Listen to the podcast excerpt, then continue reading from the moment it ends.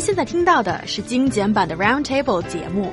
想收听并下载一小时完整节目，请关注我们的微信公众账号 EZFM Roundtable，然后发送关键词“完整版”获取下载方式，或者直接下载轻松调频 App。Horror stickers have become part of a scary new trend in China.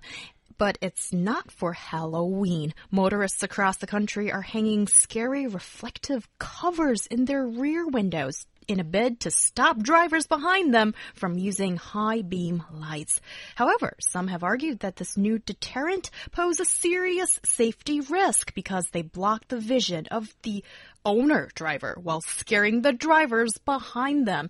It sounds like nobody's really going to win from this, but maybe you guys have different views. Tell me more about the scary stickers in the rear window. Okay, the so-called devil masks are being sold for between 20 and 120 yuan on Taobao.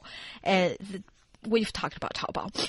Anyway, sellers offer both stickers resembling those in thrillers, or as well as those uh, cos cos excuse me, those if buyers provide pictures themselves, they can they can provide you with those kind of Special stickers, things, yeah. special stickers.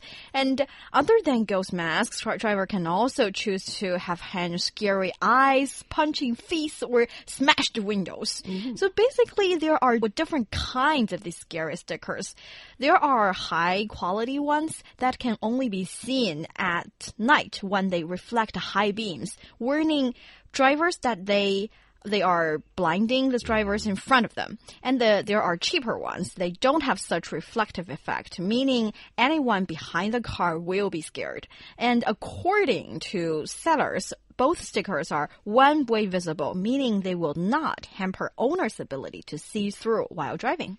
Yeah, I still think that it's a bad idea. Uh, you shouldn't be trying to scare anyone when they're driving. Um, and obstructing view, just even if it's for me looking in to see, like, maybe I see something going on in the front seat of another car in front of me, and that could spook me enough to get away from them and maybe avoid some accident that happened because a couple was fighting in the front seat. I mean, sure, that doesn't sound like it happens often, but still, I just don't think that um, distracting people, especially when it's reflector, which is kind of promoting, when it's reflecting, which is kind of promoting that nighttime, grabbing attention from people, I think that's not really a good thing to promote when driving. Um, especially with the windows. You know, bumper stickers are one thing. Uh, bumper stickers aren't always easily visible, you know, uh, but this kind of thing, everybody can see each other's back window. It's only going to cause problems. Yes, and if you really check out the the pictures, they are really scary. Some and of 'em, yeah. maybe the high beam users are really kind of doing it them on themselves sometimes. But what about the other people? Maybe walking along and all of a sudden they see this horrible picture and the the back of the cars in front of them. It's really scary. And what if there are elder people, senior citizens, or there are kids? What if you scare them and traumatize them for life? okay, they're pretty fragile beings. How can they survive in this dog eat dog world? I feel that the person who's got these uh, horrifying rear window stickers, they seem to look at the world in such hostile eyes.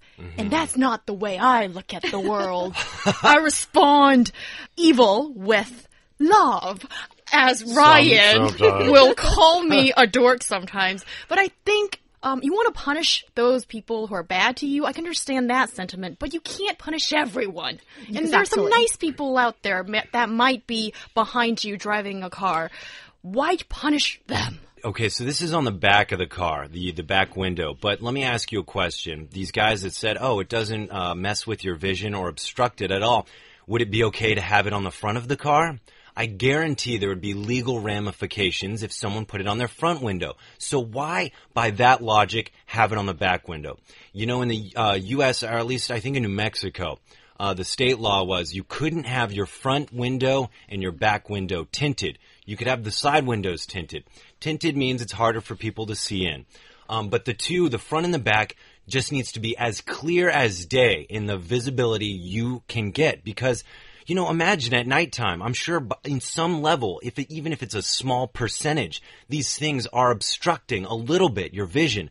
But imagine even for the guy driving the car at night, maybe it's a huge obstruction. Yes. These are things to keep in mind. It looks cool, but at the same time, guys, driving can be dangerous. Yes, and also to back Ryan up, actually oh, legal Oh, yeah. experts are saying that those who hand objects that blocks the driver's vision could be fined from 20 to 200 yuan. And if drivers get terrified by these scary rear window stickers and cause traffic accidents, owners of the stickers will also be held responsible. Oh yeah, and I just want to say, let's be friends, not enemies, on the road. Oh, you're so nice. Yes, I am.